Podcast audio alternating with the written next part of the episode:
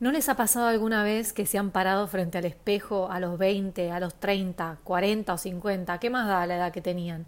Y se han preguntado quiénes eran, hacia dónde iban o dónde se suponía que debían estar a esa altura de sus vidas? Todos nos hemos preguntado alguna vez quiénes somos, por qué estamos aquí, hacia dónde vamos. Mi nombre es Mariela y les doy la bienvenida a este primer episodio de Be So Living, descubriendo quién soy.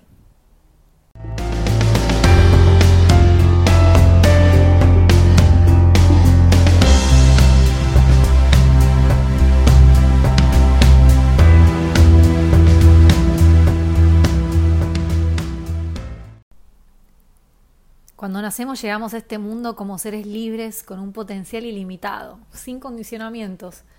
Tal vez arrastramos un karma implícito, esa teoría de causa y efecto que sabemos todos que existe, porque existe, pero nos hacemos los desentendidos. Pero en ese momento sabemos exactamente a qué vinimos a este mundo terrenal. Lamentablemente, a medida que, crecemos, esa certeza se va diluyendo y junto con eso todos nuestros sueños desaparecen. El miedo se va apoderando de nosotros y nos convierte en autómatas y nos perpetúa en esa zona cómoda y conocida de la que no nos queremos despegar. Nos volvemos adultos de un día para otro, de la noche a la mañana, perdemos toda nuestra espontaneidad. ¿Por qué? Porque respondemos a reglas y limitaciones de una sociedad, familia, amigos, escuela, trabajo, que nos va moldeando y que lejos de ayudarnos a ser libres y responsables nos aleja más de nuestro propósito de vida. Sería fácil vivir en, las, en la soledad absoluta, donde no tengamos que lidiar con los caracteres, mañas y críticas de otros. Sí, pero mal que nos pese, somos seres sociales y la única manera de reclamar nuestro poder es viviendo dentro de estas estructuras que nos desafían diariamente a mejorarnos. Nos quedamos donde nos sentimos seguros y por querer agradar a los demás convertimos, nos convertimos en réplicas, en algo que no somos porque ser uno mismo no paga, no está bueno, ¿no? Eso es lo que, lo que pensamos nosotros mismos. Cedemos nuestro poder porque no creemos o nos creemos incapaces de hacer uso de nuestros superpoderes. Sí, porque todos nacemos con superpoderes y no queremos hacernos responsables de nuestra misión. Cada uno de nosotros tiene superpoderes como aquellos superhéroes que nos encantaba mirar de, chiquitos, ¿se acuerdan? Solo unos pocos llegan a descubrirlos, eh, a veces hasta tarde, pero descubrir lo que te hace único y diferente al resto es lo que te acerca a tu misión de vida, aquello de que de verdad viniste a hacer para servir a los demás. Hay muchas estadísticas que dicen que solo el 5% de la población mundial vive de esta manera. Vos ya sabés o tú ya sabes cuál es tu superpoder. Apenas yo estoy descubriendo los míos, pero si quieres saber cuáles son los tuyos, tienes que hablar contigo a solas y en silencio, solo dejando que tu alma te hable. Sin miedo a que emerjan esas sombras que todos tememos y extraer a la conciencia. Eh, pero ¿saben qué? La única manera que podemos deshacernos de todas esas capas que nos impiden que descubramos quiénes somos y sepamos cuáles son nuestros superpoderes es atravesando las sombras. Después de que atravesemos esas sombras podemos ver de lo que estamos realmente hechos, de puro amor y pura luz. Somos como esa piedra en bruto que a medida que la tallamos va apareciendo el diamante. Y todo eso sin buscar afuera porque todo lo que necesitas ya lo tienes dentro.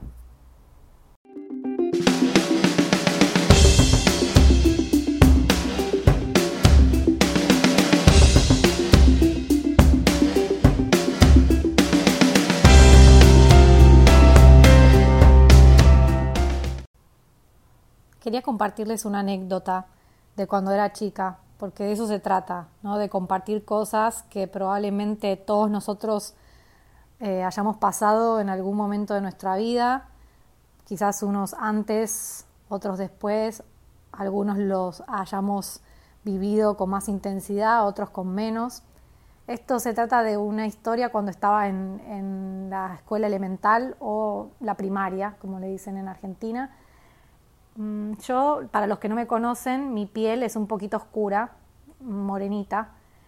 Iba a un colegio donde la mayoría de los chicos eran rubios, blanquitos, algunos con ojos claros, y había esta, estas dos hermanitas que eran mellizas, que, bueno, ellos en realidad criticaban a todos, le hacían bullying a mucha gente, pero bueno, obviamente yo estaba centrada en lo que me decían a mí. Entonces venían y me decían café Dolca, obviamente porque el café es oscuro. Dolca era una marca de Argentina, no sé si todavía existe. Y me decían café Dolca y en ese momento a mí me dolía porque yo no tenía las herramientas que tengo ahora y no había tanta información como la que tenemos ahora, ese acceso.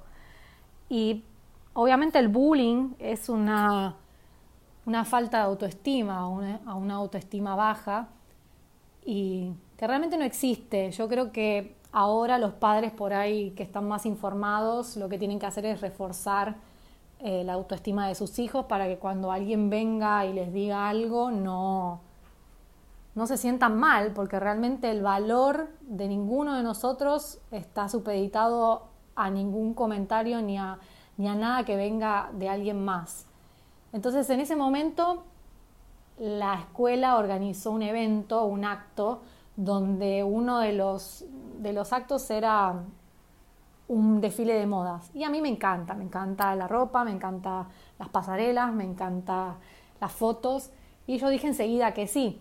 Y la maestra nos ubicó y, en la forma del desfile quedábamos al final como un triángulo y la que estaba primera, como dijeran, la punta del triángulo era yo. Cuando se lo digo a mi mamá, mi mamá me dice, no, Mariela, pero no puedes ir porque ese día es, el, es la comunión de tu hermana.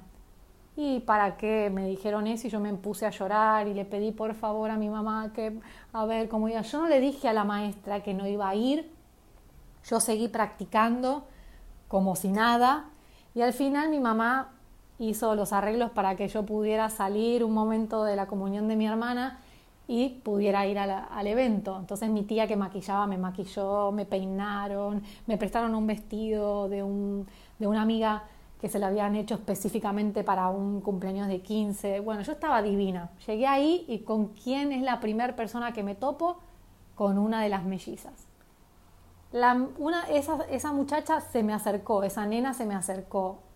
Y cuando me vio, hizo, ¡Ah! ¡Qué hermosa! Claro, ella no reconoció quién era hasta que se acercó y me vio. Y se quedó sin palabras. Y en ese momento yo me sentí muy bien, obviamente. Yo sentí como si, no sé, alguien, una eminencia me hubiera dicho el, el piropo más grande. ¿Pero por qué? Porque yo no me sentía valorada, yo no me valoraba a mí misma, yo no me sentía que era suficiente. Entonces, ¿cuál es la moraleja?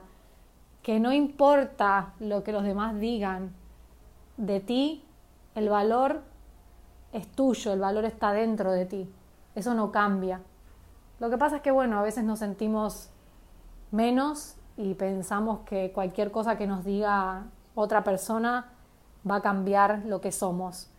Y otra cosa que también aprendí después de muchos años es que la persona que te hace bullying o la que te maltrata es porque realmente sufre más que, que tú, porque ella está tratando de hacerte sentir peor de lo que ellos se sienten. Y a su vez también actúan de acuerdo a su nivel de conciencia, no pueden hacer otra cosa en ese momento, tal vez es lo único que conocen. No están exentos de la ley de causa y efecto, pero en ese momento ellos no saben que están tomando una decisión, que están lastimando a alguien y que eso probablemente les venga de vuelta. Y eso me hace acordar una anécdota también de un profesor de una universidad que estaba en el medio de una clase, saca un billete de 100 dólares, se los muestra a todos y les dice cuánto vale. Y los alumnos se miran, se empiezan a reír y dice, claro, 100 dólares.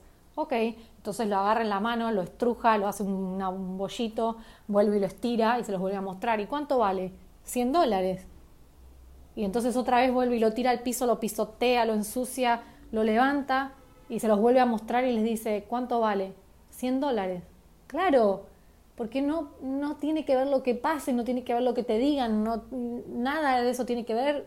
El billete vale 100 dólares y tú vales lo mismo te digan una cosa, te digan que eres fea, que eres gorda, que eres inteligente o no, porque eso no depende de los demás, eso depende únicamente de ti. Por eso siempre es mejor elegir ser tu mejor versión, tu versión original, antes que ser la mejor copia de otro.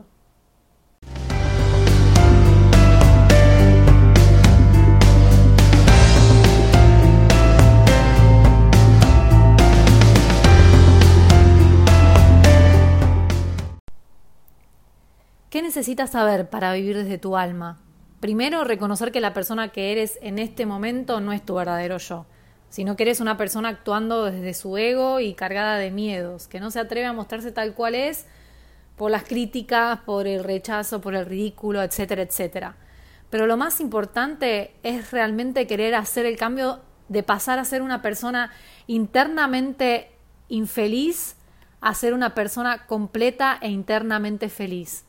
No te abrumes pensando en todo lo que tienes que cambiar, porque por eso nadie cambia. Los cambios son paulatinos y se da un paso a la vez. Tienes que hacerte consciente de que estás en el punto A y quieres llegar al punto B, pero para eso debes sacar un pie del punto A. Da un paso nada más. Luego vendrán los demás. No abandones. Cada vez que te veas actuando como no eres en realidad, frena. Respira profundo y actúa como tu verdadero yo lo haría. El llegar a descubrir quién eres en realidad y hacia dónde vas se trata cada vez más de buscar las respuestas dentro tuyo. Porque si las buscas afuera, le estás dando poder a alguien o algo más que no eres tú. No es fácil, pero más difícil es quedarse donde uno está, lleno de miedo, viviendo una vida que no le pertenece y privando a los demás de tus talentos. La vida se trata de incorporar pequeños cambios diarios que te acerquen a tu verdadero yo. No se trata de lo que hagas una vez al año, se trata de lo que hagas todos los días, lo que va a marcar la diferencia. Así que no te distraigas y pone manos a la obra. Si no lo haces por ti, por vos, hazlo por los demás y por tu propósito que es más grande que tú. El mundo te necesita, de verdad. Y para resumir, vamos a, a decir los puntos más destacados de este episodio. Número uno, nacemos con un potencial ilimitado y sin condicionamientos. Dos, todos tenemos un propósito de vida más grande que nosotros y debemos descubrirlo tarde o temprano. Tres, somos seres sociales y la única manera de reclamar nuestro verdadero poder es aprendiendo de nuestras relaciones. 4. Sal de tu zona de confort, no seas una réplica, conviértete en la mejor versión de ti mismo. 5. Todos traemos algo que nos diferencia de los demás. Todos tenemos superpoderes. 6. Hazte amigo de tus sombras, atraviesa tus miedos y sabrás de qué estás hecho, de puro amor y pura luz. 7. Reconoce dónde estás y hacia dónde vas para poder dar ese primer paso. 8. Último y no por eso menos importante, no se trata de lo que hagas una vez al año, sino todos los días. Incorpora pequeños cambios diarios y manténlos en el tiempo. Gracias. Yo espero que este episodio les haya gustado, les haya sido les haya servido, les haya sido de utilidad. Si todavía no se han suscrito, eh, denle follow al podcast para poder enterarse cada vez que sale un episodio nuevo. Me pueden seguir en las redes, en Instagram, arroba Yoga, en Facebook Yoga. Y bueno, los espero la próxima. Y les vuelvo a agradecer por ese tiempo que se tomaron para escucharme. Chao. Mi alma honra el alma de cada uno de ustedes. Namaste. Om Shanti.